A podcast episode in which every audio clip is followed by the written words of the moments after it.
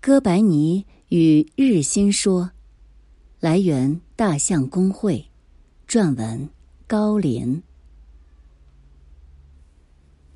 哥白尼和他的日心说几乎无人不知。按照传统的历史叙述，哥白尼和他的日心说推翻了教会主张的地心说，从根本上颠覆了宗教神学的理论基础。但是。有一个基本的事实是，圣经里并没有地心说，也根本没有提到地球和太阳谁绕着谁转的问题。原因很简单，写圣经的人根本不知道地球是一个球体。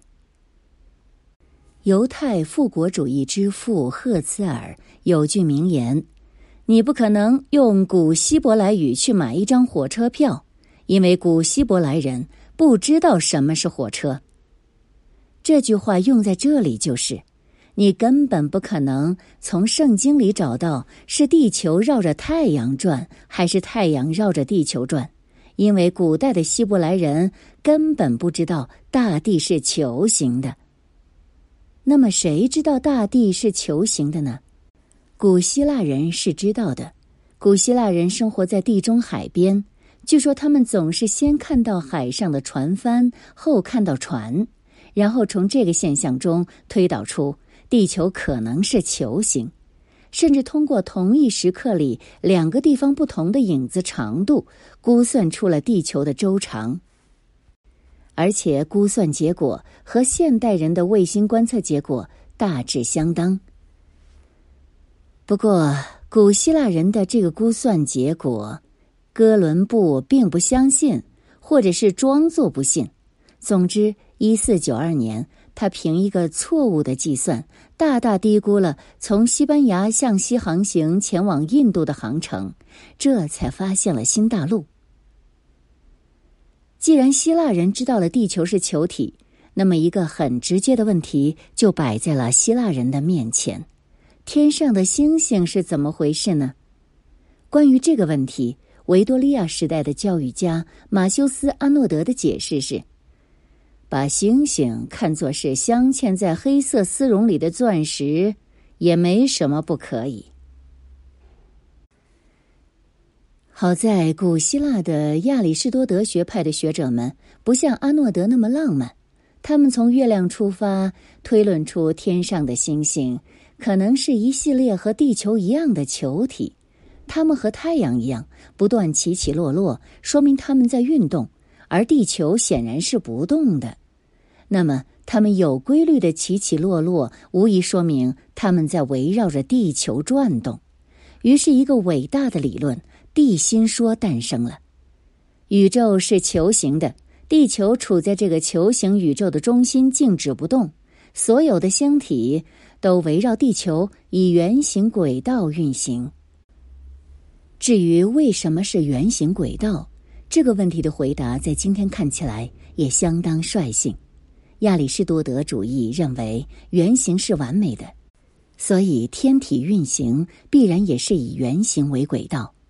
但既然确定了地球是圆心，星体以圆形轨道运行，也就衍生出一个新问题：如果星体的运行轨道是已知的。那么，星体的出现和升落应该是可以预判和推演的，就是说，依照规律计算出来的数据应该和观测数据能够一一对应。但是，遗憾的是，这两个数据总是对不上，经常有偏差。有偏差的原因，在我们看来非常简单：行星根本不是绕着地球转的嘛。但是古人并不这么想，相反。他们从地球是不动的这个直观的感受出发，认为既然大地不动，那么就只能是天动。所以在找不出更好的解释的情况下，就从现有的知识出发，对观测数据进行解释。于是天体运行的方式就变得越来越复杂。比如说，本轮和均轮的理论。就是用来调和地心说理论和实际观测数据之间的矛盾而诞生的。所谓均轮，就是以地球为圆心的那个正圆形轨道，星体理论上都应该围绕这个轨道运行。但是理论和观测数据对不上，就只能对理论进行进一步细化。于是，古希腊的天文学家们提出了本轮的概念，那就是星体以一组非常复杂的轨道围绕地球运行，它们的每一个圆形轨道叫本轮，本轮的圆心刚好处在均轮上。依靠这种理论来解释观测数据的结果，那就是本轮变得越来越多。于是，作为亚里士多德派天文学知识集大成者的托勒密，在前人的基础上，又提出了一套更加精密复杂的本轮和均轮体系。当地心说的理论被发展到如此复杂精密的程度的时候，它虽然基于一个错误的前提。却完美的解释了古代世界有限的观测数据。通过托勒密，亚里士多德理论和现实实现了和谐，而托勒密的天文学大全也就成了亚里士多德体系里天文学的权威著作。但无论是亚里士多德体系，还是托勒密的天文学大全，还是地心说，都跟基督教毫无关系。古希腊人和希腊化的罗马人之所以会支持天文学研究，其实是服务于一个基督教从根本上就反对的事业，那就是占星术。只有当天文学服务于占星术时，才会有人慷慨赞助天文学观测和研究；否则，在农业还很原始、航海也基本上局限在风平浪静的地中海的时代。希腊人和罗马人怎么可能养活那么多人专业研究天文？而基督教其实根本不在乎什么天文学，更从根本上就反对占星术。即使是那些皈依基督教的希腊化世界里的学者和知识分子，实际上也是反对占星术的。他们仅仅是把天文学知识当做古典世界的遗产保存下来罢了。如果你。抓住一个五世纪的主教，问他是地心说对呢，还是日心说对？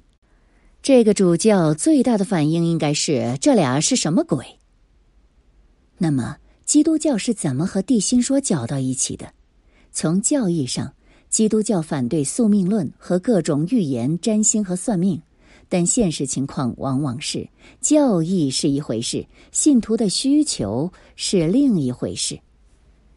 整个罗马帝国随着三世纪的大动荡，进入了一个迷信时期。在学术上，亚里士多德主义的影响衰退了，迅速让位给充满神秘主义色彩的新柏拉图主义。而新柏拉图主义构建了一个以最高主宰为核心的世界，也就是说，古典世界开放式的多神教信仰。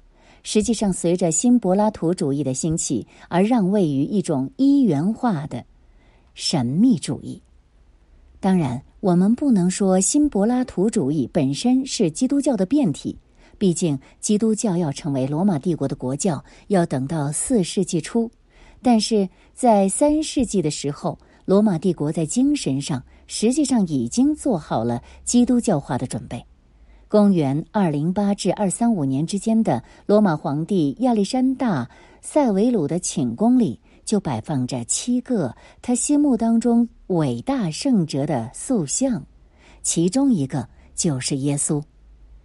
新柏拉图主义的世界观是以最高主宰为核心的，而这个最高主宰即使不是居住在地球上，也是时刻关注着地球的。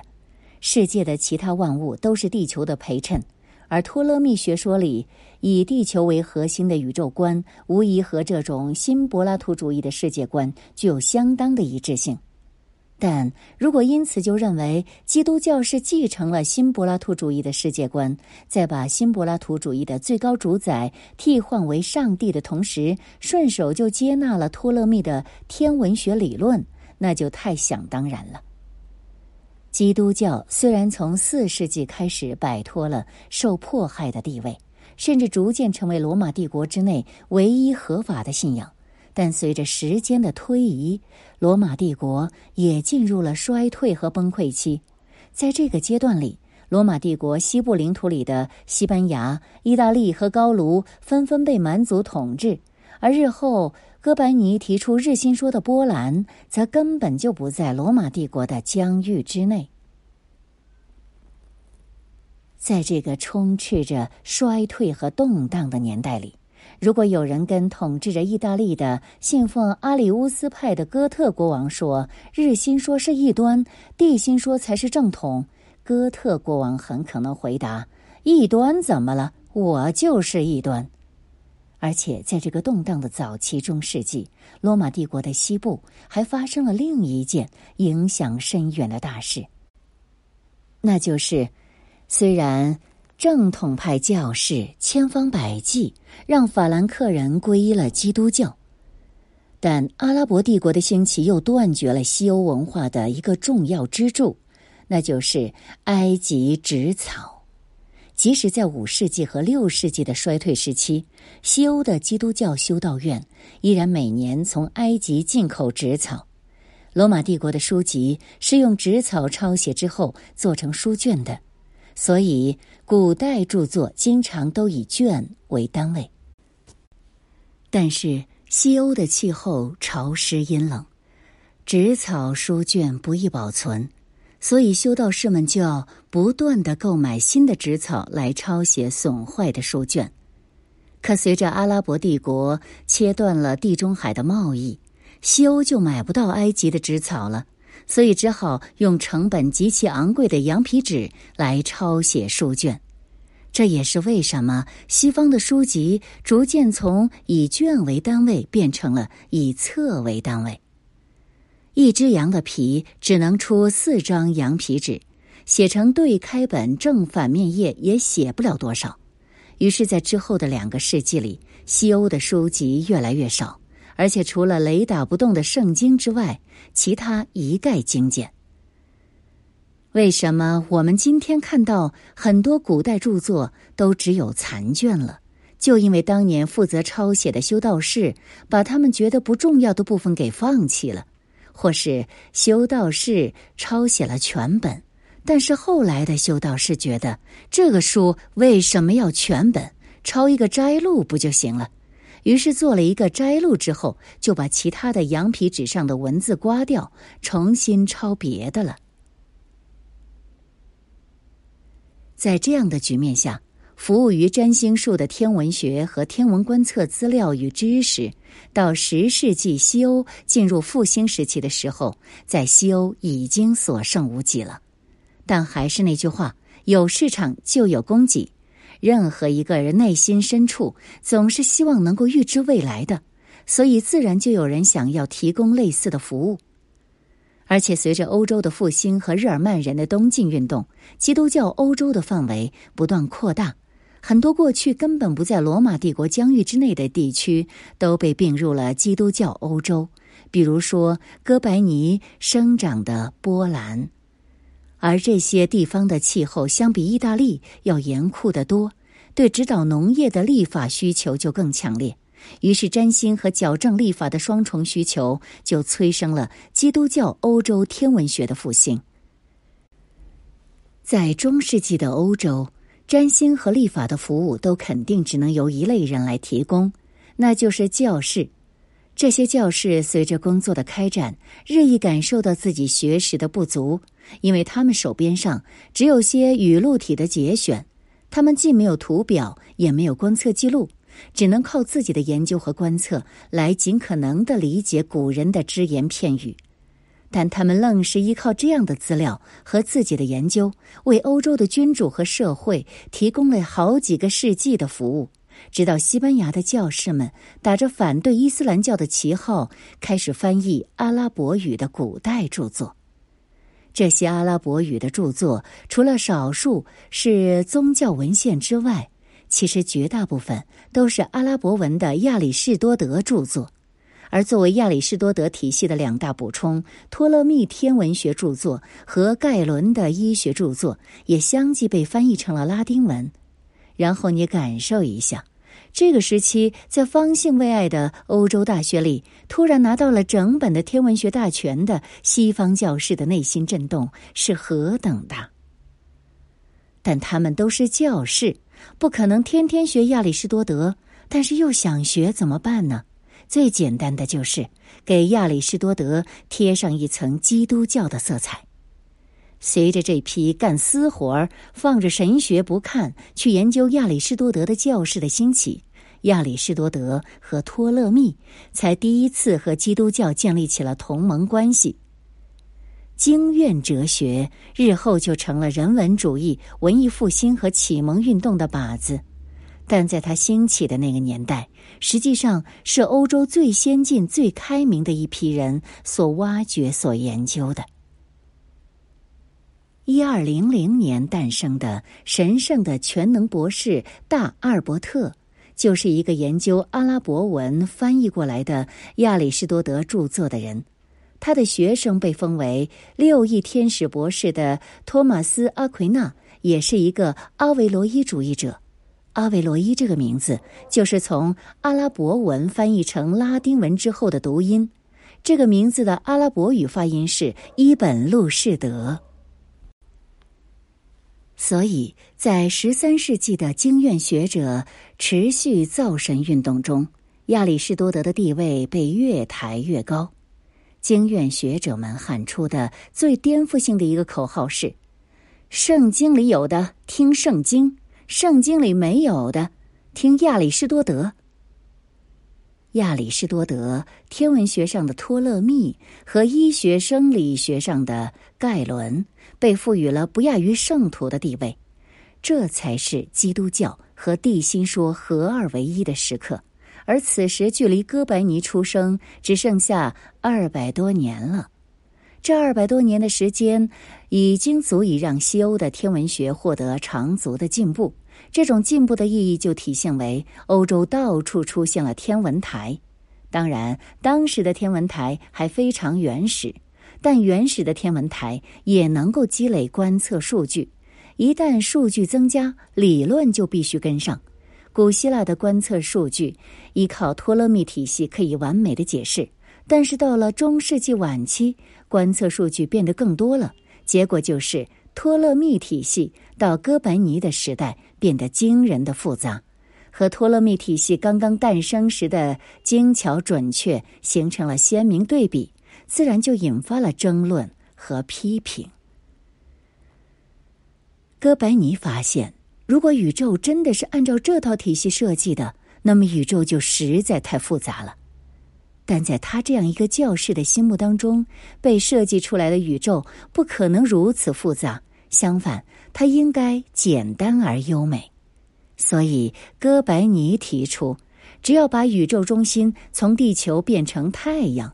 让太阳在宇宙的中心静止不动，让包括地球在内的其他星体围绕着太阳运转，那么整个宇宙的体系一下就变得和谐简洁，而且充满秩序了。那么，哥白尼的观点实际上究竟冲击了基督教的什么教义呢？什么也没有。哥白尼体系唯一冲击的。是那些天主教会内部的亚里士多德主义者，也就是十三世纪以来，在两百多年里逐渐在教会的神学思想上占据了绝对优势的经院哲学家们。因为哥白尼体系冲击了托勒密学说，而托勒密、盖伦和亚里士多德刚好是经院哲学树立的三个楷模和典范。如果托勒密会错，就意味着亚里士多德体系有问题。如果亚里士多德体系有问题，那为什么还要花费这么多时间去研究呢？而且经验哲学此时正遭受一个前所未有的挑战，那就是人文主义。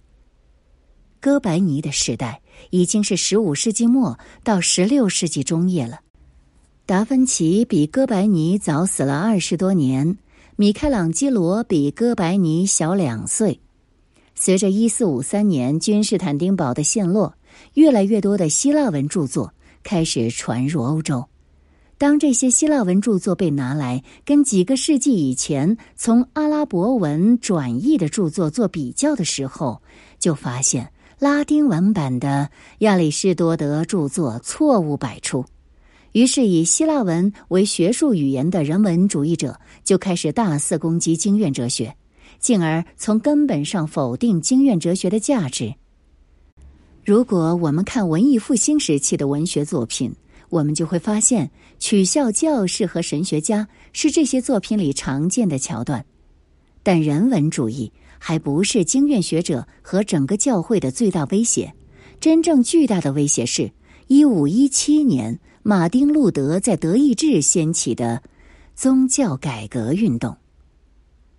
这几乎要从根本上颠覆天主教会在信仰和世俗两个领域里的权威地位。哥白尼自己既是一个教士，又是一个经验学者，还是一个亚里士多德主义者。他的作品并不是要颠覆亚里士多德主义，更没有打算要颠覆天主教会。他只是认为，通过他这个小小的改革，就能够真正证明宇宙体系设计的精巧和伟大。基于这一点，就能感受到哥白尼在出版他的《天体运行论》的时候那种纠结的心情了。哥白尼没想过要反对基督教，因为他自己就是一个神父，而且圣经里根本没有地心说或者日心说。哥白尼甚至也没有想过要颠覆托勒密天文学体系，他只想修正托勒密天文学体系。他更没有想过要颠覆亚里士多德哲学的统治地位，因为他自己就是一个亚里士多德主义者。但遗憾的是，他的著作依然遭到了他的同行和同类的坚决抵制，因为他们三个世纪以来树立的亚里士多德体系的权威地位，到十六世纪已经危在旦夕。而他们最强的力量，就是他们作为教士所掌握的宗教权威。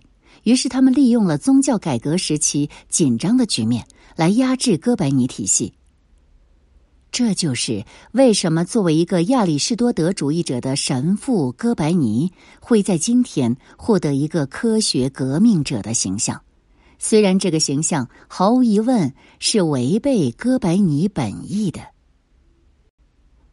本文原载于《经济观察报》观察家公号。